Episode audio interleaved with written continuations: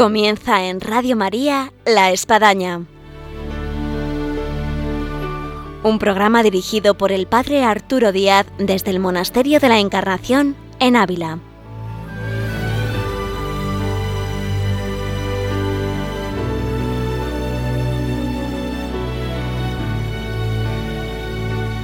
Hola, buenos días. Les habla el Padre Arturo Díaz. Bienvenidos a La Espadaña. Y una vez más tenemos con nosotros, y hay que decir en cierto sentido, felices Pascuas, porque es la primera vez que tenemos la vida de Santa Teresa después del periodo de Semana Santa.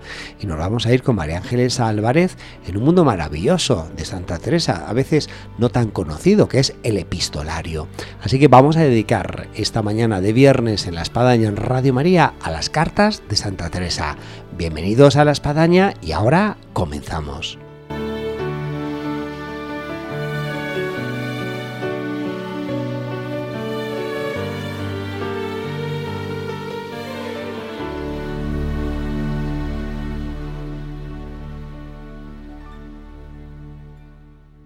Días, María Ángeles. Buenos días, un saludo. Decíamos al inicio, felices Pascuas porque no hemos tenido otro programa de Vida Obra Santa Teresa en la Espadaña después de, de, estos días de Semana Santa. Sí, muchas felicidades para todos. ¿Cómo ha ido la Semana Santa?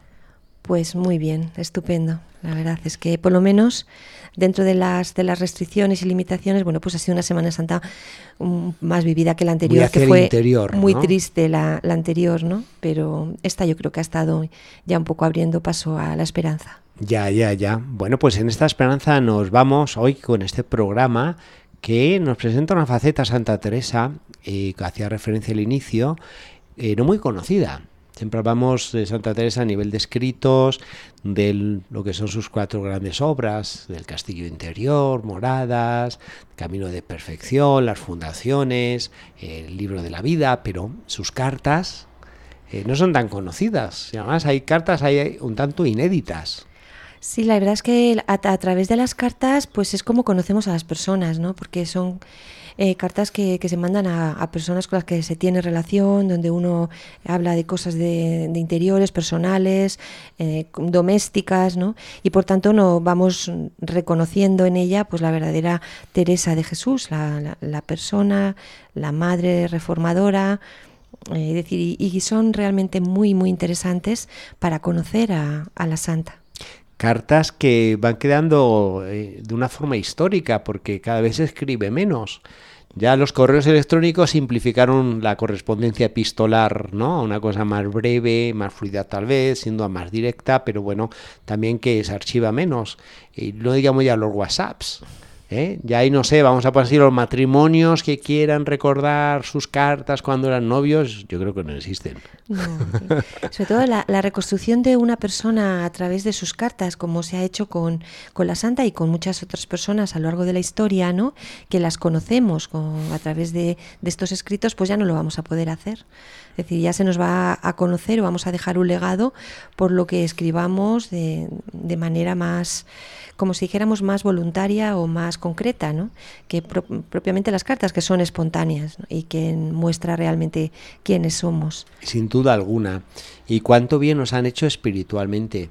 Pensemos cartas, no digamos ya en el Nuevo Testamento, las cartas San Pedro, San Pablo, en fin, eh, son auténticos documentos, esa teología primera de, de, la Iglesia que están haciendo, más luego las cartas eh, a nivel de, de, los santos padres como de los santos que nos han ido llegando y que tenemos auténticos epistolarios que son, vamos, una lectura espiritual. Uno de ellos, desde luego, son las cartas de Santa Teresa. ¿no? Bueno, ¿y qué podemos decir de las cartas de Santa Teresa aquí a nuestros oyentes de Radio María? Bueno, pues eh, quizás una de las partes de, de, Santa Teresa que más se está investigando hoy en día porque está apareciendo muchísima nueva información y documentación sobre la santa. Hay hipótesis actuales que a mí me han parecido increíbles, ¿no? que llegan a decir que se calcula ese, sobre el número de cartas eh, que la santa pudo llegar a escribir. ¿Cuántos sería Unas 15.000. 15.000 cartas. 15.000 cartas. Qué a lo largo de toda su vida, ¿no? Uh -huh. Y um, realmente son muy pocas las que nos dejó, es decir, que son las que tenemos, que al final también es un corpus importante de, de cartas. Eh, muchas de ellas, pues, se perdieron. Eh, eh, la propia Santa Teresa pues le decía a sus interlocutores, a, los que les mandaba, que por favor destruyeran sus cartas. ¿Eh? Eh, por miedo a la Inquisición, es decir, que la mayoría eh, se destruían. Otras muchas también han sido se han destrozado por coger trocitos de Santa Teresa como relicarios, ¿no? Y como pequeñas reliquias, con lo cual están todas desmenuzadas y ahora hay una labor también un poco de reconstrucción. Y también porque muchas veces, eh, comentan los investigadores, que se utilizó la firma de la santa que aparece en las cartas eh, para dar fe de algún documento posterior a su muerte. Es decir, como, ah. de manera que han sido como un corta y pega eh, para otra serie de documentaciones, con lo cual, bueno, se han, se han destrozado muchísimas, muchísimas cartas. Yo sobre esto tengo que decir que me encontré, no voy a decir la iglesia, por si acaso alguno acude, pero una carta puesta con un marco muy, muy reverente, pero en una sacristía de una iglesia. ¿No? Sí, está, pues claro, es que también eh, hay que pensar que las cartas de Santa Teresa, además de lo que nos dicen, eh, también son verdaderas reliquias, o sea, son objetos de veneración, es que es así. Entonces tienen, cumplen esa, esas distintas vertientes, ¿no? Eh, según la persona que, que, lo mire, que lo investigue o que rece con ello. O sea, que al final son realmente interesantes. Según el padre Tomás Álvarez, eh, bueno, pues nos sorprende que una mujer del siglo XVI escribiera de su propia mano tal cantidad de cartas. La, tenemos que pensar eh, que nuestra santa, durante prácticamente toda su vida adulta, sobre todo a partir de, de su reconversión, eh, su conversión, bueno, pues debió de pasarse buena parte de las noches escribiendo. Sí, porque hay que ver de dónde sacaba el tiempo esta mujer, en medio de sus, muchos avatares, para escribir semejante número de cartas. Pues sí, debía de pasarse la, noche, las noches escribiendo, ¿no? Eh, este gran número de cartas también eh, nos lleva a, a, darnos cuenta que ella pues tenía ahí un gasto impresionante desde un punto de vista económico. Por eso ella intentaba un poco eh, abaratar los costes de esta actividad frenética. Claro, lo que ella, la tinta, la, tinta la, fabricaba ella, eh, las plumas ella las cortaba de los gansos y las preparaba. Y las velas. las velas, los papeles, en fin, todo ello, ¿no? Muy, muy reaprovechado. Sabemos que, hay también una serie de cartas eh, que están perdidas de su época de la Encarnación, ¿no? que también ahora se está eh, buscando. A ver dónde, dónde pueden estar. Pues esas nos encantarían aquí, que los que estamos en el Monasterio de la Encarnación, semejante hallazgo arqueológico epistolar. Claro. Eran cartas que ella mandó eh, en esta época de la Encarnación y que lógicamente eh, se encontrarán o estaban o se encontrarán ahora las que queden pues en los en los que a las personas a las que se los mandó amigos de aquí de la Encarnación de Ávila amigos de la Encarnación amigos suyos no Sabemos además que, y ella nos lo cuenta en el libro de la vida, en el capítulo 31, 7, 8, que en esta carta hubo una serie de cartas secretas. Eh, una persona eh, con la que la santa se encontró enredada en una situación inconfesable y que le pidió a la santa eh, ayuda. Y así ella lo escribió, ¿no? Y decía, dice en esta parte del libro de la vida, Decía que cuando se veía muy apretado, leía mis cartas y se le quitaba la tentación. Es decir, en todo este momento que hemos descrito en estos programas mm, en el que la santa tenía relación con muchas personas de aquí de Ávila, pues en estas relaciones que ella sabemos que la llegaron a, a, provocar malestar y, que la, incomodaban bastante, ¿no?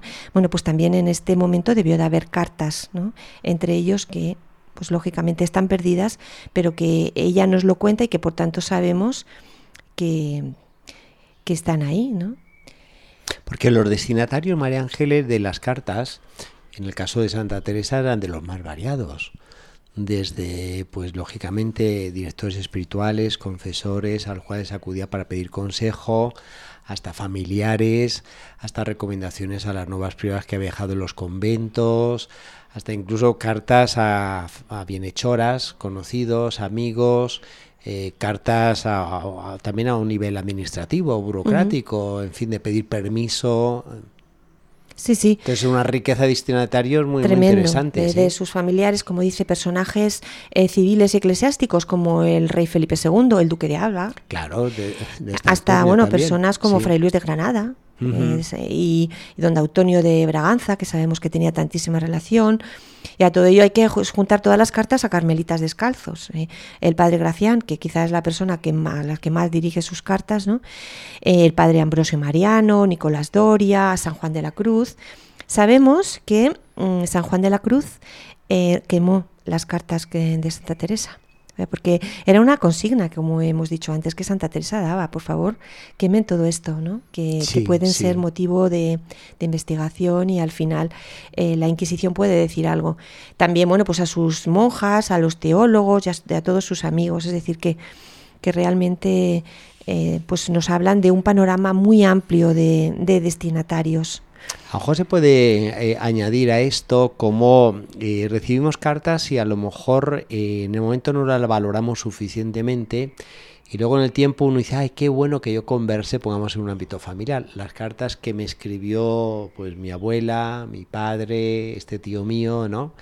Y en el momento pues uno tiene ese valor de lo que puede suponer eh, esa persona o ese momento histórico o ese tiempo, ¿no? Sí, además una carta escrita a mano es una cosa como muy mm. personal cuando la recibes, algo que te gusta, ¿no? Porque piensas que esa persona... Hoy te resulta extraño, que sí, cuando uno abre una carta y dice, onda, este, esta persona que me ha escrito a mano. Nos encanta. Yo reconozco que el recibir una carta escrita a mano es una cosa que me encanta. Pensar que una persona querida, cercana, mm, una persona que quiere, ¿no? Dirigirse a ti, pues lo ha hecho cogiendo un papel, escribiendo un rato eh, y no sé, te encuentras con, con algo que, que, tiene que ver con, con esa persona, ¿no? O sea, creo que, que, es algo más, que tiene algo más que lo que propiamente nos dice. Sí. Aunque en el caso de las cartas de Santa Teresa, eh, realmente para nosotros como cristianos, eh, pues realmente son vehículos para comprender la fe y por tanto es muy importante eh, conocerlas porque nos va a ir hablando, ¿no? Es como un poco como una catequesis teresiana, muchas de ellas. Nos va a ir contando los distintos asuntos, problemas, alegrías de la vida y cómo ella los eh, abarca desde la fe, ¿no? Con lo cual, yo creo que las cartas de Santa Teresa, eh, como, se, como se vio en las, en las actas de un congreso muy interesante internacional que hubo aquí en la Universidad de la Mística CITES, eh, que están recogidas en, en, estas actas, ¿no? Como allí se dijo, bueno, pues realmente son también como una verdadera, como un verdadero catecismo ¿eh?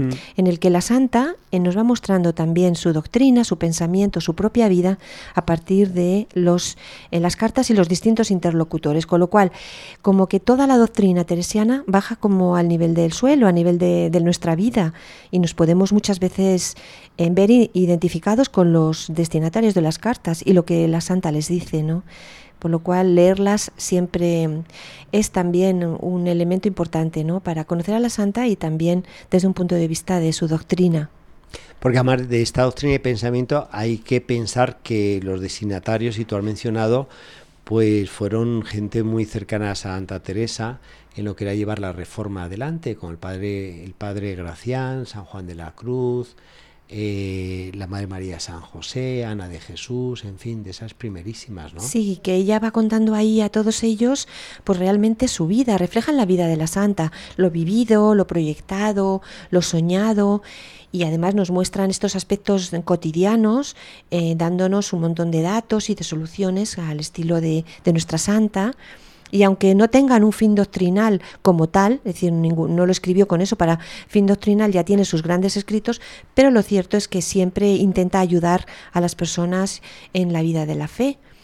Y Luego esa espontaneidad que Santa Teresa tenía, si uno lo percibe, incluso sus escritos, vamos a decir así, doctrinales, eh, y, te, llena esa espontaneidad donde hace el comentario, donde da eh, su opinión, ¿no? Yo me imagino, vamos, eh, las cartas que además he podido leer están empapadas de todo esto. Sí, realmente es una mística la que aparece ahí con los pies en la tierra. Es decir, es una persona que se muestra en toda su verdad, ¿no? Aparece toda su valía psicológica de ayuda a todos los interlocutores y de entender empáticamente qué es lo que les pasa y cómo puede ayudarlos. Aparece también su, su parte humana de preocuparse por la salud, cuídese, tome esto, no haga esto, es decir, desde un punto de vista propiamente humano.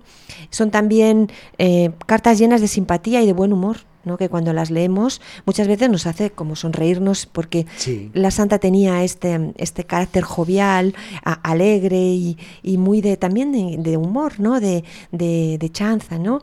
Eh, también su capacidad práctica ante cosas de todo tipo ¿no? Eh, de la vida y, y su opción eh, por, por, realmente por por, abordar los problemas terrenales pues de una manera profunda y dando siempre una solución.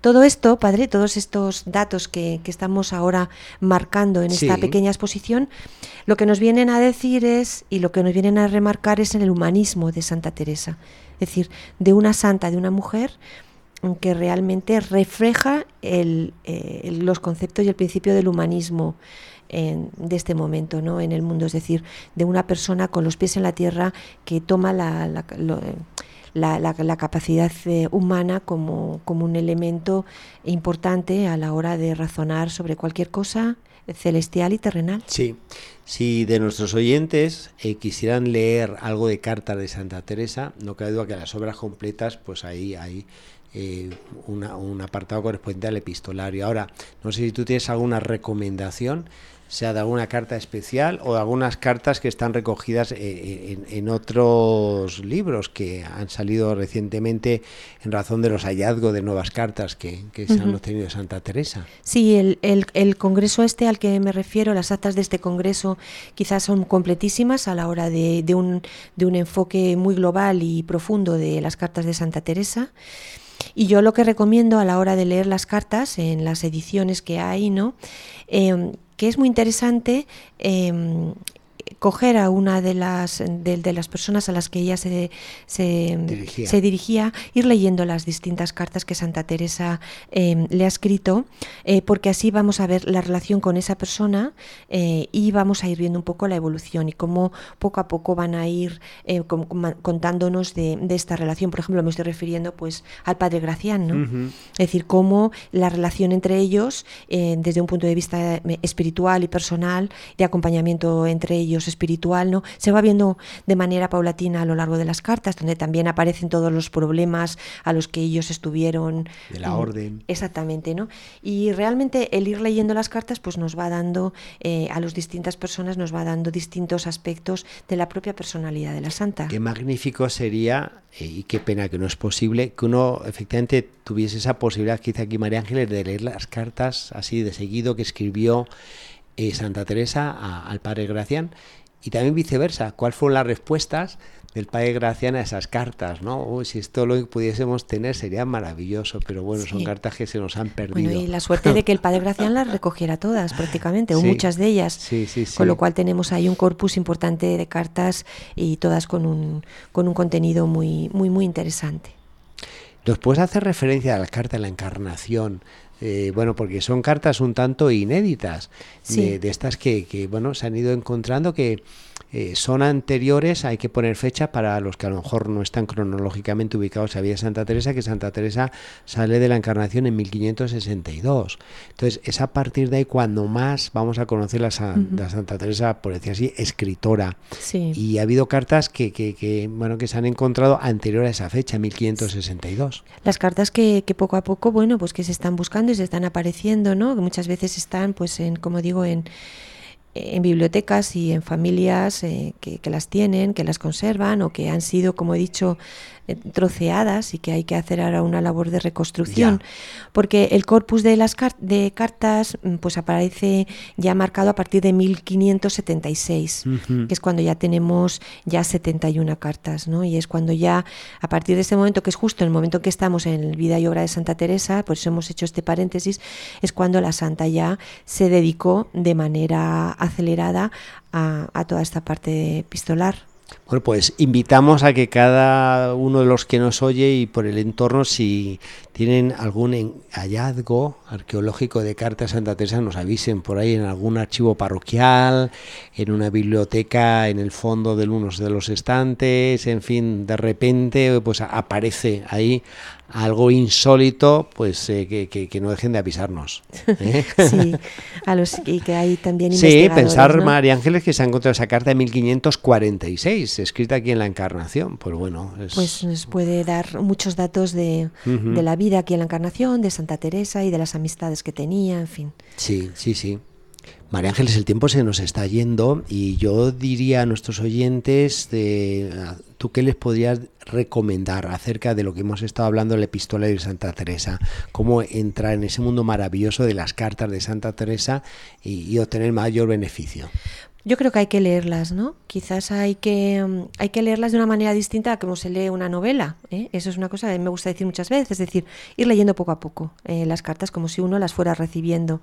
Y al final nos vamos a encontrar con, eh, con nuestra santa, sobre todo en las ediciones de cartas, por ejemplo la de Monte Carmelo, la cualquiera de ellas, en donde están comentadas. ¿no? Y entonces uno puede ver perfectamente el momento al que se está refiriendo histórico y puede ir a ver mm, en la vida de Santa Teresa por dónde anda, si es que quiere tener una mayor comprensión de lo que dice.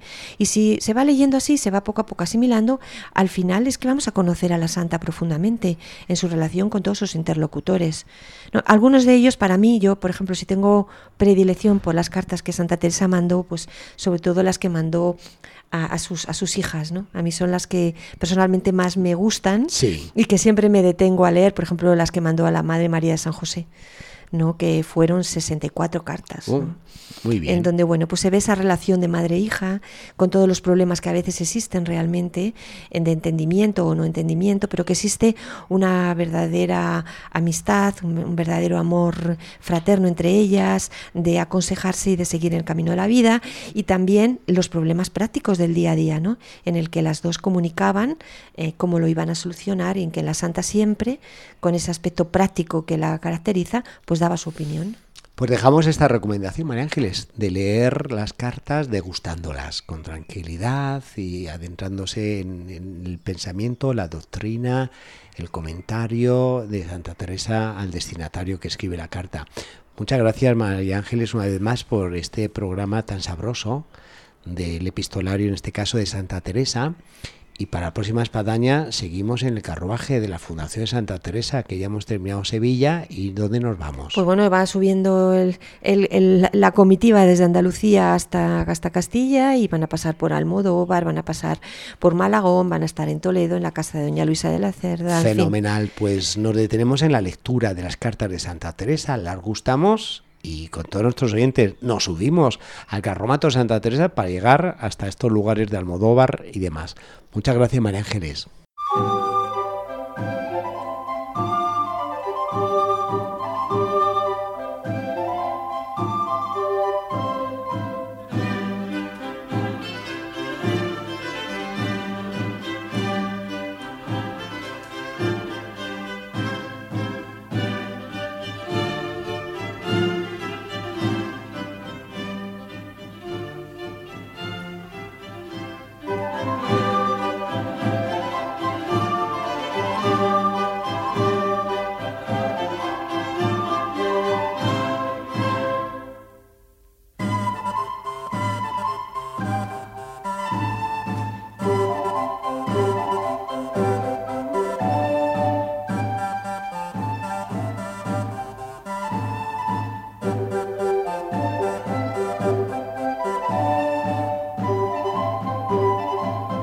Llegamos así al final de nuestro programa hoy de la Espadaña en esta vida obra de Santa Teresa con María Ángeles Álvarez, donde hemos entrado en el epistolario de Santa Teresa y esa recomendación de leer las cartas de Santa Teresa, algo no tan conocido como sus obras, pero que nos adentran en esta figura maravillosa de esta gran santa. Desde aquí, desde Ávila, Monasterio de la Encarnación, nos despedimos y les esperamos el próximo viernes, Dios mediante, aquí en Radio María, en La Espadaña. Hasta entonces.